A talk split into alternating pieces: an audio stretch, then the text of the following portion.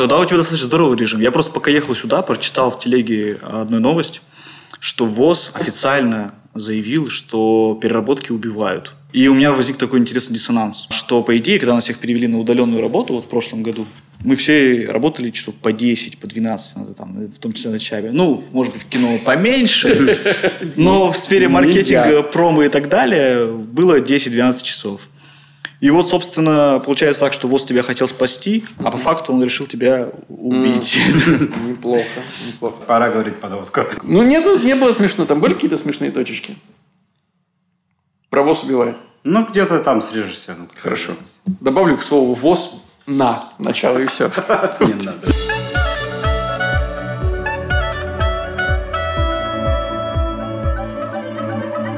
Привет и добро пожаловать в авторскую комнату. Это подкаст от сценаристов для сценаристов, а так любимым всеми нами сценарном мастерстве. Меня зовут Александр Белов.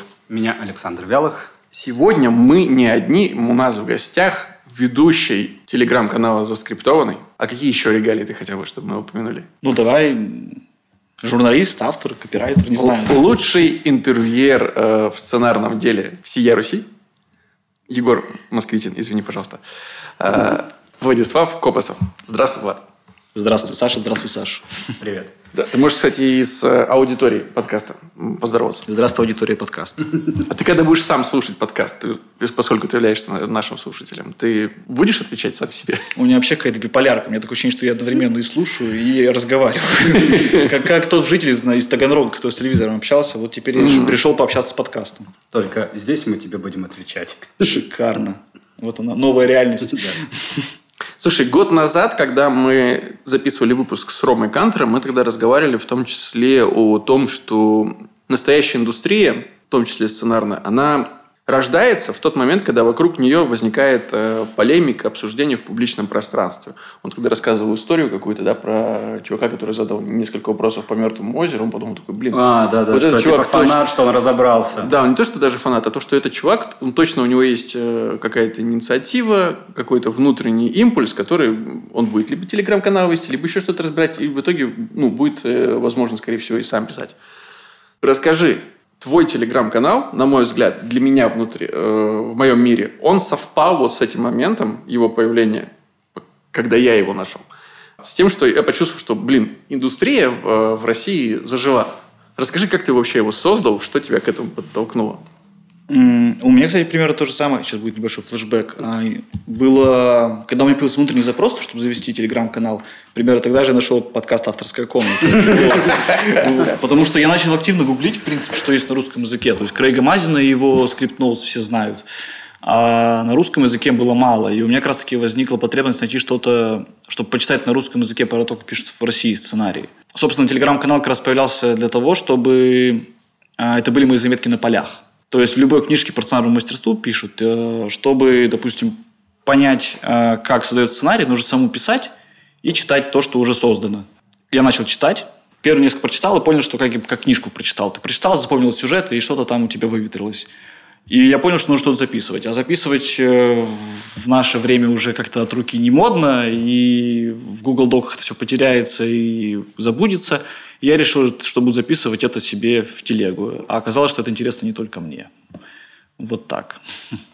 Сейчас у тебя на канале э, 4 с лишним, 4,5, наверное, тысячи подписчиков, да? Ну, типа того, может, чуть побольше. Как быстро он э, развился? скачкообразная была динамика, и я на самом деле даже смотрел, откуда кто приходит. С некоторых вещей приходило больше, когда кто-то делает репост, и прибегали люди, допустим, на смотреть ТВ, телеграм-канал, там был репост про настоящий детектив, оттуда пришло много. Потом прямая реклама практически не работала, за исключением, допустим, Кроненберга нефильтрованного. Вот оттуда пришло много. Там, видимо, та публика, которая любит копаться в кино, и она пришла. А вот те, допустим, новостные каналы или каналы, которые были связаны, скажем так, с, с тем, чтобы больше на просмотр ориентированы, а не покопаться, от них особо не приходило. Плюс было много друзей из э, сферы журналистики, которые тоже меня репостили, тоже рекламировали, и это мне помогло раскачать его до того, что есть сейчас. Как ты сам определяешь, про что сейчас твой канал? А, Я бы сказал, что это изменилось, потому что когда я его заводил, он скорее был про то, чтобы чему-то научиться, а сейчас это уже скорее про то, чтобы найти какие-то фановые вещи в сценаристике, в кино и в том, что мы знаем вообще о тех фильмах, которые смотрим и от которых фанатеем. Вот так. То есть, если была цель чему-то научиться, то сейчас ты можешь сказать, что ты уже научился. Нет, я бы сказал, что канал сейчас в этом плане уже менее полезен стал. В том плане, что поначалу, а, когда ты читаешь, когда ты не так начитан и не так на, интруировал других людей, и, допустим, а, покопался уже в русских и американских сценариях, тебя меньше удивляет. А когда ты читаешь вначале, то ты хватаешься за какие-то вещи, которые тебе казались которые сейчас кажутся банальными, которые многим людям, которые в индустрии кажутся банальными, но ты на них, за них хватаешься как за что-то такое, как за единорога. Потому что ты смотришь его прикольно, как написано, а потом такой, а, ну вот это уже здесь было, и ты это не отмечаешь. А, хотя это, по идее, для людей, которые только сейчас подписываются на канал, может быть интересно. Я даже иногда возвращаюсь уже в разобранном сценарии, смотрю, что можно было бы выдернуть из такого как мне кажется, наивного, хотя, по идее, оно и не наивное. Я хотел спросить, э, так как э, ты занимаешься еще и пиаром, э, как ты специально как-то раскручивал свой канал, какая у тебя стратегия была, или это просто происходило эволюционно? То есть ты сам писал что-то, не особо задумываясь? Будет интересно? Он поначалу, на самом деле, рос органически, потом я уже пытался прикидывать его в раскрутку, Нельзя сказать, что это была стратегия. Ты как бы... Потому что ты смотришь по каким-то... Вообще в живом режиме. То есть Телеграм, как ни странно, тоже начал раскачиваться примерно на стыке этого. То есть там, когда я заводил канал, не было комментов, допустим, в телеге. Uh-huh. Вот. Когда я заводил канал, а было еще модно делать взаимопиар через подборки. Сейчас так уже никто не делает. Вот. И, допустим, а прошло-то всего ничего, по сути. То есть канал два с половиной года, и за это время Телеграм сильно эволюционировал сам по себе.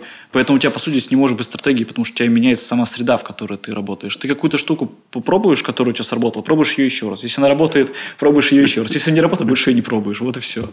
То есть у тебя точно так же здесь работает. Просишь кого-то репост, просишь кого-то, а, допустим, взаимопиар, когда подборки были. Ты просишь сделать, допустим, платную рекламу, она где-то работает, а где-то... Допустим, у меня тоже смотреть и видеть, делал мне репост, с него пришло много. Потом, когда я купил там рекламу, с него пришло меньше, чем с репоста. Хотя и как бы получается такое, что такое ощущение, что ты заплатил за репост предыдущий. В конверсии получилось так. Ты отдал долг. Ну, финансовая карма получилась. Неплохо. Даже если мы перейдем переведем в русло сценаристики, ты, у тебя также получается в письме. Ты какую-то киноязыковую штуку пробуешь, она кого-то разрывает. Как только она у тебя, пробуешь ее еще раз, она у тебя еще раз, допустим, в каком-то проекте разрывает. А потом остается устаревшая, везде ее заюзали, и ты ее больше не используешь. Так и здесь, мне кажется. Ну, в кино у тебя настолько длинный отклик, что очень тяжело это как бы использовать осознанно. Понятно, что ты это делаешь, но ты начал писать, потом ты снял, потом смонтировал, потом ты это показал, прошло полтора года. А ты уже чем-то другим занимаешься. То есть, э, мне кажется, что в твоем случае это чуть побыстрее. Да, ну, понятнее, что соответственно. Как раз единственное, что и отличается, это окно времени и скорость реакции. А так, по сути, у тебя реакция на то, что ты делаешь, она происходит в живом режиме. То есть, допустим, ты даже можешь переписать какие-то вещи, если у тебя, ты это видишь в другом проекте, у тебя полностью совпадает сцена, ты, ну, условно, у тебя же был кейс с музыкой для МДЖ, когда история с песней «Изнемог», которая в «Психе» появилась. Да, да, да, было такое. Ну вот, ты же, по сути, она, она бы у тебя работала хорошо на вайб 90-х. Она звучит как раз-таки по, под стать сериала. Она, может, попадала там в какую-то а, сцену, но ты ее слышишь в другом сериале, ты ее вычеркиваешь. Вот. По сути, она у тебя будет уже не рабочим инструментом. Это живая реакция на то, что у тебя происходит вокруг, на изменение среды.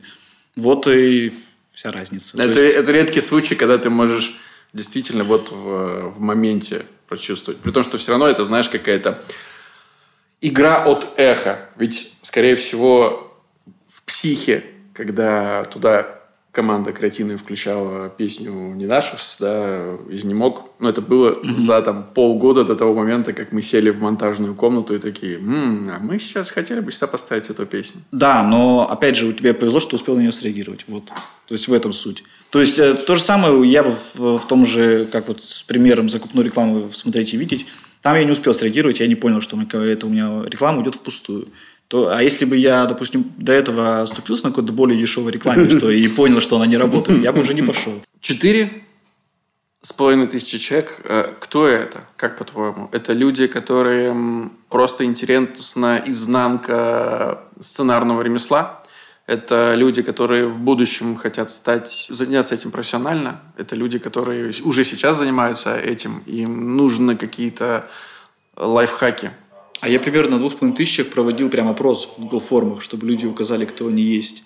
Вот. И там получалась, по-моему, раскладка такая, что треть аудитории, это достаточно большой процент, она была либо в индустрии, либо она была близка к тому, чтобы туда попасть. И близка к тому, чтобы туда попасть, имеется в виду, что люди пошли учиться, или работают, допустим, скриптами, а, или где-то хотя бы писали тесты в какую-то авторскую комнату в таком ключе. Сейчас, мне кажется, было бы интересно провести его еще раз. Может быть, мы это сделаем после записи этого подкаста и посмотреть, как изменилась эта пропорция. Что сейчас, мне кажется, что людей больше те, которые а, фановые. То есть э, что-то среднее между человеком, который хочет попасть в индустрию, и человеком, который киногик и хочет за этой индустрией просто пристально следить. Смотри, когда мы с Аней создавали подкаст, я могу сказать за себя, за Сашу не буду говорить, но у меня всегда немножко был э, момент эффекта самозванца в том плане, что грыз вот этот червячок изнутри, а имею ли я право моральное высказывать публично какие-то мысли, ну, то есть, с чего я взял, что это кому-то должно быть интересно, и это близко к правде, потому что когда ты э, разбираешь у себя э, на телеграм-канале сценарий, да, ты же все равно приходишь к каким-то утверждениям. Угу. Вот здесь это вот так, вот это, мне кажется, поворотный инцидент, вот это такой-то, такой-то прием, который использовал сценарист. Насколько тебе вообще это знакомо? Да, на самом деле очень знакомо. И я очень радовался, когда в Телеграме появились комменты к постам, потому что весь смысл был всего этого канала, чтобы люди лезли это обсуждать. Потому что я учусь, а учиться э, самому невозможно. Ты даже язык по самоучителю начинаешь учить, тебе нужно все равно, чтобы с тобой кто-то беседовал и тебя направлял. Вот. И у меня есть э, какой-то багаж знаний, который мной накоплен за просмотр, за прочтение книг, за прослушивание подкастов на разных языках. Вот. И я им делюсь со своей э, точки зрения. По сути, э, был очень крутой кейс, опять же, с тем же «Мертвым озером», когда а, Ната Покровская и а, Антон Уткин, они на лекции в школе или на сценарном курсе, они обсуждали «Мертвое озеро», и там был, зашел разговор про а, мой канал. И один из их студентов спросил, что правильно ли, что я указываю движком вот именно детективный элемент в пилоте. А они сказали, что нет, конечно, неправильно, потому что, по идее, все работает на арке персонажа, отношениях, ну и так далее. Там отдельный пост про это есть, можно будет поднять потом. И я то ли их тегнул, то ли им написал в личку, чтобы на эту, на эту э, сторону подискутировать в, в, это, в этом направлении. И классно было, что они мне охотно ответили, и они были правы, и я был прав в том плане, что я скорее...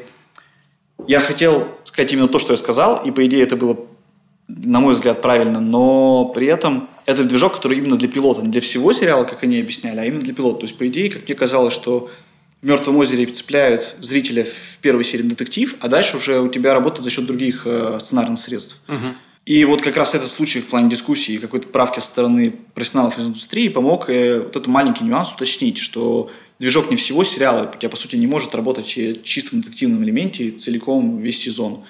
А все равно там есть другие средства, и это персонажная арка и так далее. А тут у тебя получилось все дополнить и развить. И как раз-таки, когда появились комменты, люди некоторые приходят и говорят, ну, это не так, или там даже что-то правят, допустим, замечают у меня какие-то неточности, что если я посмотрел, допустим, там в «Матрице» были не голуби, а вороны. Это как бы вот. Это важно. А, ну, это как бы правда важно. То есть, это другой символ уже, особенно у Вачовски, у которых там, по сути, написано книжным языком история в сценарии. И для них это, видимо, было важно. И вот такие нюансы, они классно, что удается улавливать именно в дискуссии. А когда ты в итоге поговорил с Ромой Кантером, он на чью сторону встал? Автор, собственно, пилота «Мертвого озера». Я не помню. Надо уточнить, собственно. А то спорят за спиной человека. Когда можно просто... Мне нравится вот как раз это... Э, ну, поскольку люди появились в публичном пространстве, и люди не зашоренные, не закрытые, ты можешь практически кому угодно написать, э, уточнить. Собственно, как мы с тобой познакомились, по-моему, просто по переписке в телеграм-канале. Да, ты мне респектнул в личку. Чему я почтил. Потому что для меня, вот честно, сейчас э, время обмазываться э, маслом и мазать друг друга. Ребят, для меня это было прям очень ярким сигналом, что все, что происходит, происходит вовремя и правильно. Я нуждался в вот таком канале в русскоязычном сегменте интернета, потому что есть вещи, которые я, работая, не знаю, не понимаю, и мне интересно, как это, на это смотрят э, другие люди. Мне интересно, вот то, что происходит здесь и сейчас, с кем-то реально пообсуждать, проговорить. Э, Телеграм-канал, даже когда там не было комментов, но это все равно диалог. Да, он, я-то в нем участник, даже если ты не слышишь э, моего ответа как автор. Но я-то уже участник в этом диалоге. Это было очень круто. Я немножко выпаду отсюда, потому что я подписался сегодня. О. Вот. Конверсия. Да. Целевая. Да, так что чуть-чуть больше стало людей из индустрии при опросе. Я насколько успел промотал ленту назад, но не так было много времени. И, возможно, у нас еще будут слушатели, которые тоже только узнают. Можешь ли ты что-то посоветовать, сказать вот, там, я не знаю, топ-3, топ-5, а, просто какие-то вещи, которые вот за эти э, два с лишним года прям тебе нравятся, и их стоит почитать в первую очередь. Потому что, ну, все прочитать тяжело. Ну, разумеется. В принципе, много читать тяжело. Да, да, вообще читать тяжело. Поэтому подкаст. Я бы сказал, что... Я бы так сказал. Я бы выбрал три своих любимых сценария из тех, что я там читал. А, это «Стальная сеть», потом это «Девушка-татуировка дракона» и «Тихое место». А почему их стоит прочитать? «Стальная сеть» – это ту, та штука, которую нужно читать, мне кажется, в купе с мастер-классом Соркина, который можно, в принципе, найти в сети. Он там рассказывает, как он работает, а в социальной сети можно посмотреть, как это все воплощается. И там очень много прям именно каких-то штук, которые могут быть полезны функционально. То есть у Соркина можно поставить диалоги, которые прям ритмикой просчитываются. То есть есть куча разных э, эссе, где прям показано, как это все а, музыкально звучит. И это прям, если читать и понимать, что это должно, в каком темпе это должно быть, то можно почерпнуть э, прям крутые вещи, мне кажется, больше, чем ты прочерпнешь из книжки Маки про диалоги, по сути, за одно прочтение просто сценария Соркина а, и под последующим просмотром фильма. Потом а, «Тихое место» – это та штука, которая мне больше всего понравилась в плане именно того, как она написана. То есть это аспект, аспект скрипт, который цепляет именно для, для продажи сценария. То есть это очень полезная штука, если ты хочешь войти в индустрию и продать свой сценарий, потому что мне кажется, что это именно та вещь, которая цепляет написание. То есть, условно говоря, когда я читал «Мир, дружба, жвачка», она, я бы не сказал, я бы не сказал, что она прям была полезна для тем людям, э, которые читают это как первый сценарий, который в принципе не открывает. Потому что у вас он написан внутри Густори Медиа, это очень функциональная штука. Вы уже понимаете, какой это будет мир, где это будет работать, как э, ведут себя персонажи. У вас там, не, допустим, не размечено какие-то цветовые решения, хотя во многих э, сценариях это важно именно, что создается атмосфера, палитра. То есть, допустим, даже пять страниц вы разбираете, вы говорите, классная деталь, что ржавый кран в тюрьме. Вот. А в «Мир друг жвачка», допустим, такого нет. И там ты читаешь и цепляешься именно за историю. Но как spec script, по сути, мне кажется, это работать не будет. А вот «Тихое место» – это как раз та штука, которая работает и по истории, и как spec script, и как то, что а, будет продавать. То есть там, условно говоря, ты читаешь, у тебя описание, там а, реплика, что в скобочках написано, что она показывает языком жестов, а, хотя это как она оформлена как обычная реплика. А, а далее у тебя бэм, потом пустая страница, а потом какой-то сюжетный поворот. И как бы вот такие вещи, они а, цепляют в том числе, даже если ты, может быть, потом не зацепишься за саму историю, а тебя она не будет работать целиком, но ты точно захочешь поговорить с этим автором, потому что ты увидишь, как он заморочился именно над репрезентацией, ты понимаешь, что у него есть какое-то видение. И если у него есть какое-то креативное мышление вот в том, чтобы это оформить, то наверняка а, тебе будет есть о чем с ним поговорить и как докрутить эту историю как продюсеру вот в этом плане. А девушка тройка дракона мне очень нравится структурно, потому что а, у тебя в одном фильме, по сути, а, есть несколько историй, и они рассказываются одна цепляясь за другую. Это, в принципе, наверное, сложное для зрителей, для восприятия, как показали прокатные сборы. Вот. А, но как это уложено, как это сложно в пазл, э, это очень интересно. Поэтому, когда, допустим, я разбирал, я даже рисовал специально схему, как одно на другое накладывается, как когда завершается одна история, как, как работают персонажи внутри одно, одного акта. И это все разложено не на три привычных акта внутри фильма, а на пять. И а, когда я, допустим, уже читал «Девушку стороны дракона», я понял, что самый первый сценарий, который разбирал, это «Темный, ры... а, да, «Темный рыцарь», он, по сути, здесь в той же структуре, но тогда я этого еще не понимал. И у меня случилось такое, как бы, откровение внутри разбора. Вот так. Сколько ты сценариев э, разобрал за эти два с лишним года? А, около, Что? мне кажется, около 30. Может быть... Полнометражных и пилотов? Да. Сериалов? Или не всегда пилотов?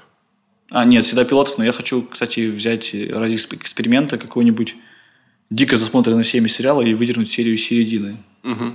Чтобы посмотреть, э, сделать такую подводку, как это будет, как что было до, и рассказать, как это раскрывается внутри. Потому что пилоты, по сути, очень редко оригинальничают. Э, потому что в пилоте фишка может быть такая, что какая-то экспозиция интересная. Или, допустим, структурно, как в Mindhunter, что это а, как будто это лекция, рассказанная большим количеством человек. Угу. Вот. Но по факту они работают все примерно одинаково. И разбор пилота скорее уже кинофановый, нежели учебный. Сколько примерно времени ты тратишь на вот, подготовку одного разбора? Ну, понятно, что у тебя есть, кроме телеграм-канала, у тебя жизнь и работа, все это отбрасываем в сторону. Как много усилий, как много времени уходит на один разбор? Что ты делаешь? Ну, в среднем полторы недели а, уходит на подготовку разбора. Я читаю сценарий, делаю в нем пометки, потом а, читаю интервью создателей, а, иногда смотрю эссе, которые есть на YouTube, и из этого уже размечаю контент-план, как это все выстраивается на дистанции в полторы-две недели разбора, и по сути, пишу сценарий разбора. Я очень советую людям, которые могут вот так вот структурировать сходы. Это, блин, это супер навык. Ну, чуть про сценарий, как он выглядит. Э, то есть это же, ну, не сценарий произведения, это сценарий разбора. Какие там есть э, нюансы. Мне вообще было всегда интересно, как строить сценарий нонфикшена. То есть там же, ну, нет такой... Там нет сюжета по определению. А, я бы сказал, что одно из главных правил, которое я вычленил за время работы над сценариями вообще, в принципе, а, не сценариев разбора, а за время работы со сценариями, которые я разбирал, что на каждую штуку у тебя должен быть сетап. Вот. Вообще, в принципе. И как ни странно, это работает даже внутри а, разбора. То есть я по сути, а, я могу вкинуть какую-то одну, одной строчкой информацию про персонажа, которая, допустим, а, внутри сцены появляется, а потом в конце посвятить этому персонажу на основе этой строчки а, большой разбор сцены. Ну и тебя, получается, здесь работает всегда PO в, в том же ключе, каком у тебя работает в киношном сценарии. А конфликт? Есть ли какой-то конфликт? Конфликт в комментариях обычно. Хорошо. А арки эмоциональные? Это хороший вопрос.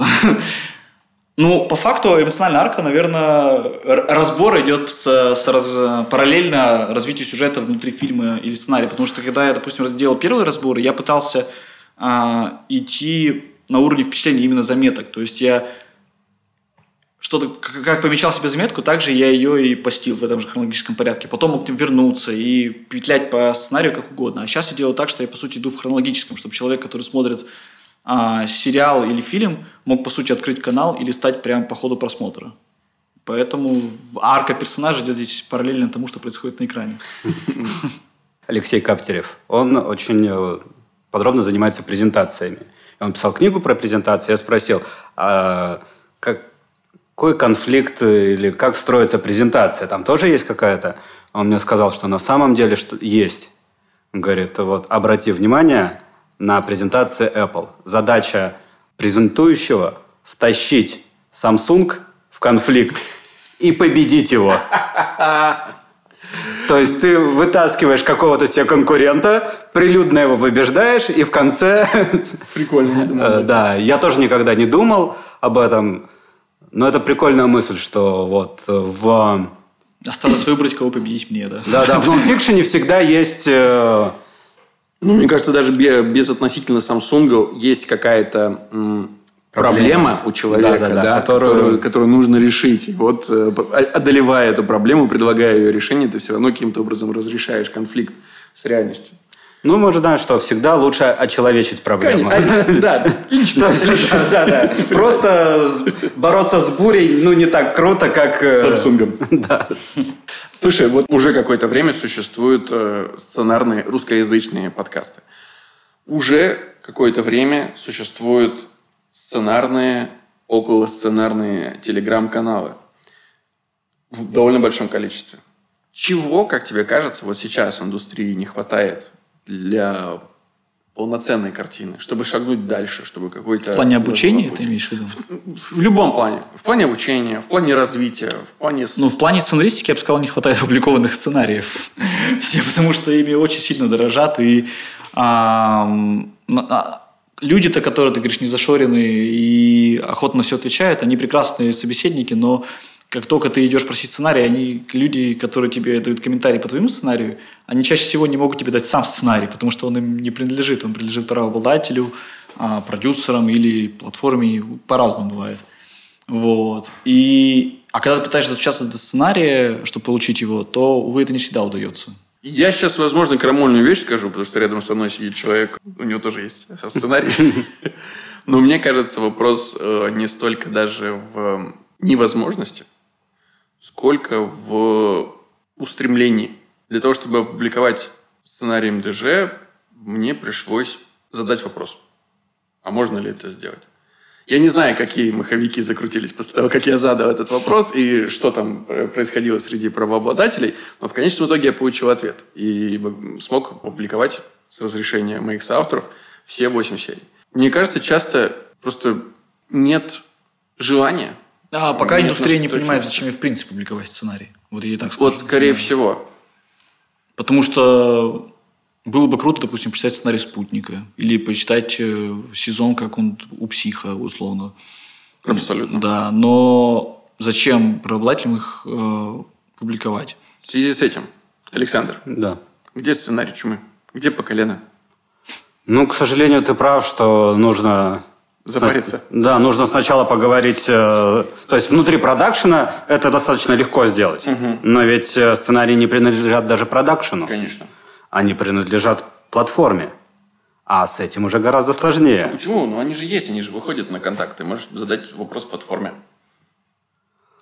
Потому что mm. наверняка есть человек. Да, это может быть несколько, потому что ты общаешься напрямую с человеком, который, может быть, не отвечает за это, но он может дать вопрос человеку, который за это отвечает, и так далее, и тому подобное. Слишком много согласований. Да, я боюсь, что в конечном итоге меня отправят к юристам.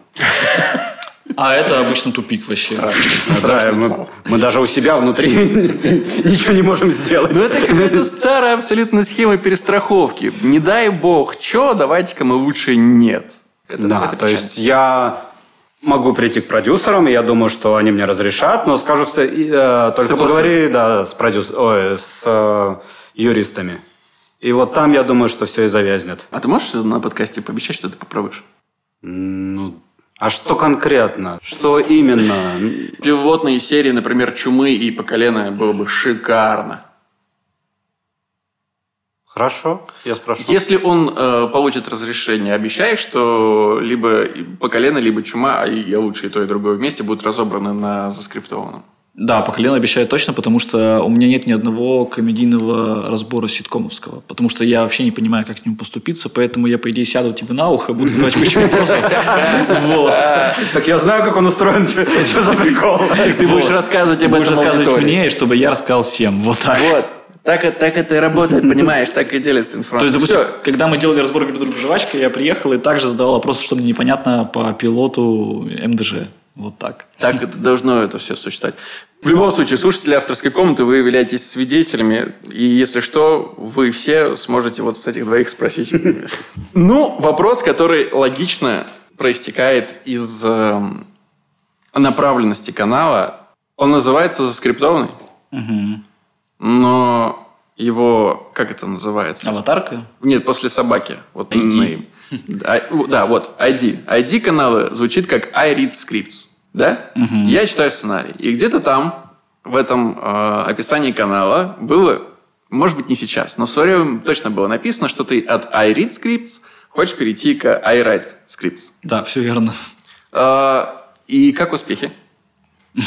А что считать именно стадии I write scripts? Если просто я пишу, то можно хоть час менять. Если а, по идее, я хочу поменять, когда его купят. И можно будет сказать, что профессионально я могу называть себя сценаристом. Раз мне за это уплачены деньги, тогда ты можешь считаться профессиональным писателем. Но это, это было целью канала или это родилось в уже в процессе, э, так сказать, обучения. Это, целью, это было целью автора, то есть это было моей целью. А цель канала все-таки именно было, а, чтобы это были обучающие заметки на полях. В процессе того, что я узнаю. Угу. И насколько тебе это помогает? Ну, вот вообще, тебе кажется, что ведение канала, оно тебя подталкивает э, к достижению этой цели? Или, возможно, оно отнимает время, которое ты мог бы потратить на что-то другое. Нет, оно стопроцентно помогает, прям очень сильно помогает. А помогает как в плане а, мотиватора что, что-то постоянно читать, что-то постоянно разбирать, копаться в каких-то сценах. То есть, э, опять же, вернемся к «Мертвому озеру». А, там был классный момент, который, от которого я сам кайфанул во время разбора, потому что, по сути, можно было пилота оборвать на сцене, когда когда, короче, когда детектив заходит обратно в тупик, и что он говорит, что нельзя закрывать дело, нужно продолжать расследование. По идее, на это можно оборвать сцену, это хороший клиффхенгер, чтобы пустить титры.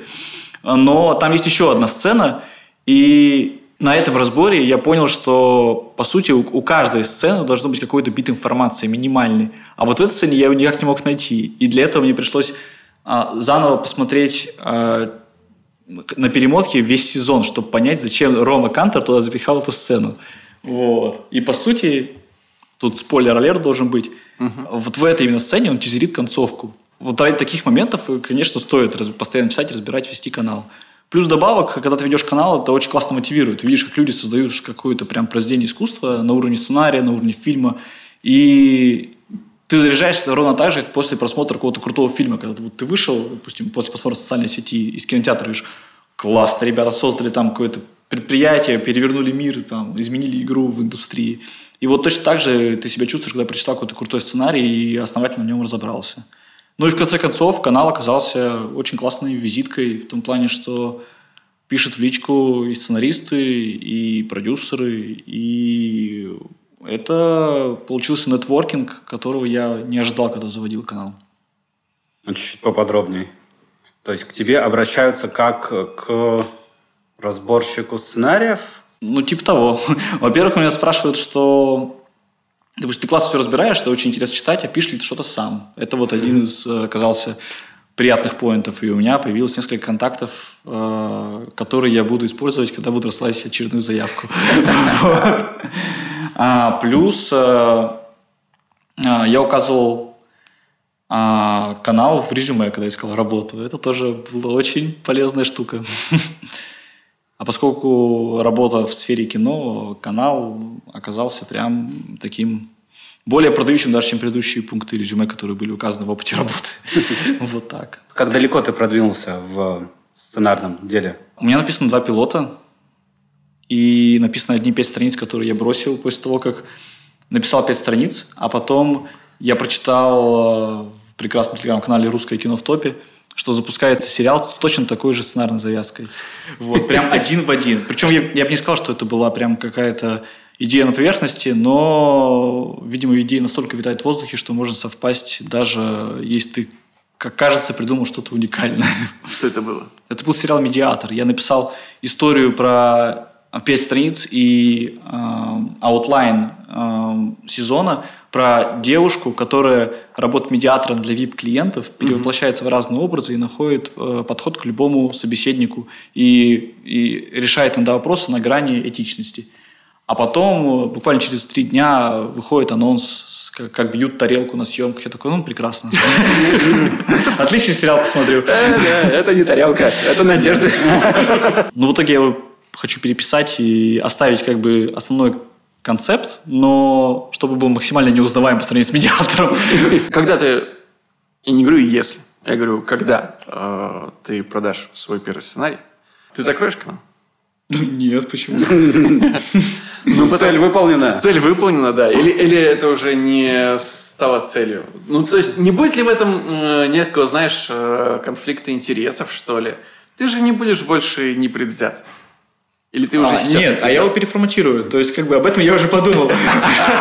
То есть, по сути, если я заводил формат заметок на полях, и что это мой дневник а, обучающегося, то теперь это будет дневник рабочего. Мне очень нравится форма, в которой работает а, Юлия Иллис, Осенила написал. Вот. И я бы, наверное, двинулся бы в этом же направлении, но просто делал бы это в формате коротких заметок. То есть у нее это такие рефлексирующие лонгриды, которые очень полезные и классные. И я бы тоже какой-нибудь ее сценарий разобрал, надо будет ей дописать.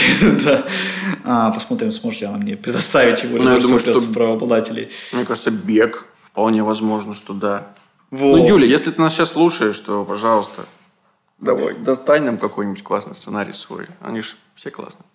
В общем, Юля, если нас слушаешь, у тебя очень крутой канал, да. И я бы, если бы хотел переформатироваться, то хотел переформатироваться в этом ключе. Чтобы это были какие-то заметки на полях. Там, допустим, я провел 8 часов за написанием сценария, и вот что я теперь чувствую. Пустота. Ничего ты не будешь писать, если ты будешь 8 часов писать сценарий. Нет, я скажу, что это... Я свой канал, который я веду, э, я тоже создавал именно как для неких заметок на полях. Но у меня, поскольку я уже в этот момент писал, и у меня нет вообще ни, ни грамма вот твоей способности структурировать и твоей усидчивости, и твоей подготовки. Поэтому э, он превратится просто в какой-то набор бессвязных мыслей. Это раз. И два, что самое сложное оказалось, потому что в процессе, когда ты действительно работаешь над э, проектом, который должен воплотиться, ты очень мало что можешь рассказать. Реально, ты очень мало что можешь рассказать, потому что не знаешь, ну, насколько вообще ты имеешь это право и насколько это не нанесет вреда твоему проекту в будущем. И ты постепенно перестраховываешься от этого, ты такой типа, а, что-то произошло. Вот такой вот я сделал вывод. Это довольно сложно. Ну, на самом деле, а, мне кажется, просто нужно найти форму, которая поможет рассказывать. То есть, условно угу. говоря, Глуховский, когда пишет свои книжки, он постит в Facebook, допустим, и я не знаю, как сейчас, раньше точно так было, сейчас я почему-то реже стал читать его в Facebook. Вот, раньше он постил туда и отрывки, и а, иногда в комментариях отвечал, почему он так написал. И как раз-таки это один из вариантов, как это может быть. Но это про книгу. Про книгу э, единственным правообладателем, который является, собственно, автор и писатель. Понятно, что там есть издательство, но, как правило, оно только такие вещи приветствует. И гораздо меньше задействован на людей, поскольку авторами произведения аудиовизуального, сериала или кино там огромное количество. И согласовывать со всеми то, что ты можешь сказать, а что не можешь сказать, это очень-очень сложно. Что-то мы тебя запугиваем. Да? Нет. Что-то мы запугиваем. Да, что-то мы тебя запугиваем. Слабо. Знаешь, какое у меня было а, не то чтобы разочарование, а скорее горькое открытие. Когда ты читаешь все книжки по сценарному мастерству, тебе говорят, что есть формула, все работает так-то, там, на такой странице должно произойти то-то, есть жесткая структура, если вы все сложите как надо, и у тебя будет все работать.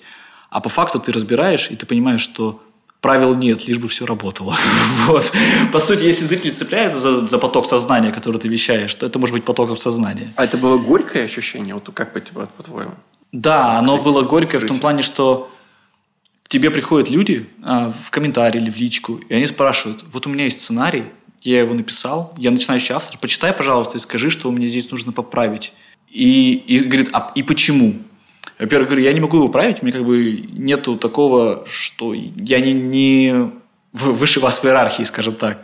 И я, по сути, такой же начинающий автор, как и вы. То есть я могу что-то почитать, но не знать, что это будет э, истина в последней инстанции. И он спрашивает тебя какие-то вещи, которые он хочет разобрать на пальцах, а ты ему транслируешь свой какое-то чувство восприятия. И по факту а, это не совсем правильно, потому что, как, допустим, Александр Дулерайн в интервью говорил, что очень странные дела разворачивали бесчисленное количество раз. Он читал, что Гарри Поттер 12 раз а, отказывали. Но это было восприятие конкретного человека. Тот же Mindhunter, кроме Netflix, скорее всего, нигде бы не вышел. Там такая структура, что это повествование в формате лекции идет в пилоте. И реальное провоцирующее событие, на мой взгляд, там происходит в концовке. Mm. Какая, какой учебник тебе напишет положите провоцирующее событие в последнюю сцену серии?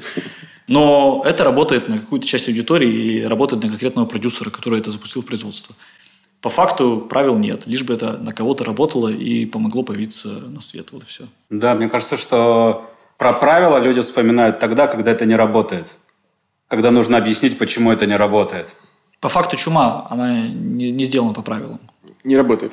Нет, она, она, это же у тебя с скачком по факту. Да, это скетчком. Да. Э, ну, такие скетчкомы давно уже делают все. Это и ХБ и Саша Таня, когда есть центральная линия и скетчи внутри. Форма не сказать, что новая и там что я что-то все поломал. Да ладно тебе, ты революционер. Я революционер, что я придумал, как это сделать В условиях изоляции. Да, технологически, что как придумать так, чтобы это можно было снять. Вот, мне кажется, мой о- основной скилл писать технологично. Мне просто не кажется, что в чуме у тебя нет центральной линии. У тебя, по сути, есть много развивающих параллельно. А центральная линия это как раз-таки только то королевство, в котором они помещены. И это не сюжетка. Может быть, да. Может быть, это история э, парня, который застрял в э, замке, и его заставляют выйти замуж э, за некрасивую девушку, а он хочет к своей. В смысле, может быть, да? Что за неуверенный тон? Дави, давай. Как недавно сказали ребята из э, группы Ирина Кайратовна, что ты делаешь что-то, а дальше это уже не твое. Что люди там нашли, то и есть. Абсолютно. Ну, кстати, И мне то, же, кажется... то же самое, да, сейчас вот в разные стороны. Быков сказал про Толстого, когда он начинает разбирать, что есть персонажи воздуха, воды, четырех стихий. Э, Это все делится так, так и так. И когда у него спросили, вы думаете, действительно Толстой э, вот так это все раскладывал, этих персонажей, по четыре, ровно вот так? Он говорит, а это не важно. Абсолютно. Они так раскладываются. Конечно. Его дело было придумать. Он вообще, может, не понимал, что придумывал, просто писал. А мы теперь сидим, разбираем. И это разные процессы. Для меня, кажется, вот это был э, пункт, когда недавно просто произошел, э, произошла встреча Жоры Крыжовникова и Антона Долина? Антона Долина, да, в, школ- в рамках школы Ага. индустрия, их э, беседа. И это- Скандал. Ну, это не то чтобы скандал, это было очень странное зрелище, потому что два человека разговаривали э, друг с другом о разных вещах и не совсем, мне кажется, до конца друг друга слышали. По крайней мере, у меня такое впечатление сложилось. А по сути, э, Жора пытался убедить Антона, что он не может вот так вот разбирать его произведение, потому что он этого не закладывал. Ну, не закладывал, но это не, не, не лишает э, Долина права вот увидеть это там. все, произведение не принадлежит автору, ушло. Все, что хотите, то с ним и делайте дальше. Но мне кажется, возвращаясь к открытию, и мне тоже поначалу показалось, мне все время искал вот эту, блин, я сейчас найду что-то, история на миллион, нет, Труби, нет, э, Блэк Снайдер, что-нибудь. Я найду вот эту, может быть, самое сложу из них, знаешь, такую абсолютно универсальную формулу, как рассказывать истории. И тогда все получится. Тогда все заработает, и я вообще могу ничего не делать, просто туда подставлять э, переменные. Но подожди, а разве это не так? В том плане, что ты же складываешь не формулу, ты оттуда дергаешь с каждого книжки какую-то отдельную фишку. Так же, Да, как я дергаю что-то из каждого разбора. Да, но формула вот они в итоге А так не нет, да. складывается. И Формулы что нет. самое классное, поначалу, когда я вдруг понял, что, во-первых, все эти книжки не могут быть на 100% правы, э, и это нормально, что ни одна из них, опять же, не истина в последней инстанции, и это нормально. Э, Это сначала разочаровало меня, потому что я такой, а, то есть универсальной шпаргалки не будет, да? Окей, окей. А потом это открытие с Горького превратилось в освобождающее. Ты такой, ну ладно, ну хорошо, нет универсального ответа, тогда, значит, надо просто, ну, искать, и это дает тебе больше возможностей проявить себя. А еще в разборах, знаешь, что было классно? Я читал интервью Пиццалата, который поначалу был писателем книг, а потом стал сценаристом. И он сказал, что когда его загнали в структуру, что у тебя должны быть короткие писательные сцены, и потом емкие диалоги, и там, избегать кирпичей текста, поток сознания и так далее, чтобы все было буквально, это его, наоборот, освободило. Он больше не думал о том, как себя выразить, а думал, как рассказать историю. И по факту это же реально, вот лично для меня, для моего восприятия, для моего темпа жизни, это, это реально так. Тебе не нужно думать, как это будет читаться в формате книги, а тебе нужно просто а, перейти из, из пункта А в пункт Б, чтобы при этом что-то произошло и затянуло зрителя дальше. Потому что у меня, допустим, я написал в студенчестве книжку, вот, и после этого я только подумал, пожалуй, я больше книжек не напишу, потому что, во-первых, это долго, во-вторых, это непо- непонятно правильно, неправильно, а, как это выразить, кому это надо, кто это будет читать, кто это может купить. И изданий в России еще меньше, чем продюсеров кино.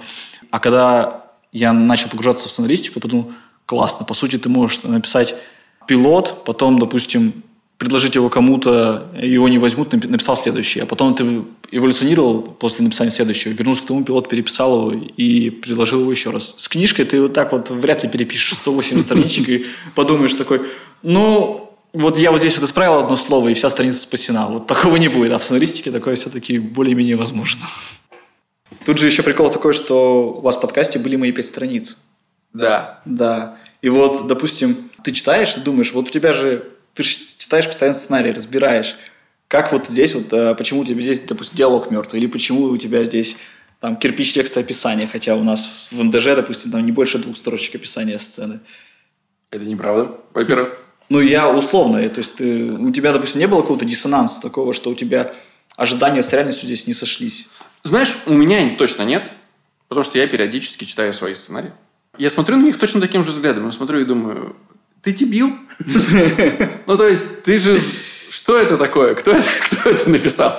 Если бы я мог взять себя за, за затылок и в монитор потыкать, я бы, наверное, так и сделал, потому что это нормально, это часть э, работы. Допускать ошибки, неважно, сколько ты раз их проговорил. Вот мы когда разбираем какую-то вещь на подкасте, э, и говорим, вот, э, надо делать так, наверное, а вот так вот, наверное, не надо делать. И потом уходим и точно так же э, пишем вот ровно против того, что мы сказали. И это только для того, чтобы потом попытаться это как-то исправить. Так что Знания и умения – это немножечко разные вещи. Рубрика «Спортивные аналогии». Можно сидеть и говорить, ну что, тут надо было просто э, дать передачу сюда, здесь это, и через себя забить. Ну, в принципе, все понятно. понятно, да. А когда ты пытаешься это же сделать, это гораздо сложнее. Как э, э, Гарри Невилл сидел и разбирал на телевидении, как нужно играть с Барселоной, а потом возглавил, по-моему, Валенсию или Севилью, И и, влетел им что-то там 7-0 или очень сильно, в общем. да, да. Даже э, какие-то его фанаты, я показываю кавычки, Гарри Невилл. да-да-да, смонтировали эм, его фразы и голы его команде через, через шаг. Это очень смешно. Так что По факту это достигается только практикой спортивной аналогии. Сделать эту передачу, не просто проговорить ее, а суметь ее сделать вот, вот так, нужно сделать там 10 тысяч таких передач. Я, кстати, отдельно кайфую от спортивных аналогий в вашем подкасте. Я тебе, знаешь, знаешь, почему. Я в какой-то момент начал смотреть русское кино, как русский футбол. Потому что ты, по сути, такой приходишь, немножко с сожалением. Не-не-не-не-не-не. Ну, Почему? Футбол же разный был, и кино тоже так же, оно по синусоиде, грубо говоря, иногда идет. Ты приходишь такой в зал, как на трибуну, и такой, ну, ребята, давайте. Давайте. Вот. Ну, тут немножко не С надеждой, да? плохо, в принципе. Молодцы, молодцы. Ну да, да, да, в целом- да. в целом хорошо. А, Слушай, мы у наших гостей в финале просим сценарный совет. А я, наверное, повторю тот совет, который был в процессе. Э, На каждую шту... на каждый плей у вас должен быть сетап в жизни. То есть у вас не будет результата, если вы не начнете что-то делать раньше. Вот. Круто. Ну и напоследок, э, совсем напоследок, от чего с- в ближайшее время ждать от э, заскриптованного? Ну, будет разбор области тьмы. Потом я хочу почитать что-нибудь из Дэни Вильнева. А, и надеюсь, что скоро все-таки аватарка должна поменяться на iWrite Scripts. Супер. Все, Влад, спасибо тебе огромное за то, что ты к нам сегодня пришел, за то, что ты все это рассказал. Если сможешь, проведи опрос еще раз в своем канале, кто, собственно, твоя аудитория. Сразу же после выпуска. Чтобы был сетап на опрос. И если не сложно, вот те вещи, про которые ты говорил, что самые интересные, может, ты их выложишь, перевыложишь, ну, реально тяжело будет сейчас. Ну, отдельным постом вот эти три вещи, которые... навигация. Ну, Ну, не, я понятно. Еще- Просто праздничный пост к выходу подкаста. Три вещи от Владислава Купасова, которые стоит э, прочитать в первую очередь на канале «Заскриптованный». Потому что каждый выход подкаста «Авторская комната» – это праздник. Да. You get them right. Спасибо тебе, Саш, за, за все. Ты наш революционер. А вы, дорогие слушатели, во-первых, стали свидетелями э, обещаний, которые здесь э, ребята дали на нашем подкасте. Поэтому, как свидетели подкаста, заходите, чтобы это случилось, чтобы Саша выполнил свое обещание, чтобы Владислав выполнил. Заходите, делайте простые процедуры. Комментируйте, м, оцениваете и через неделю возвращаетесь, чтобы послушать новый выпуск подкаста «Авторская комната». А пока что, пока. Пока. Пока.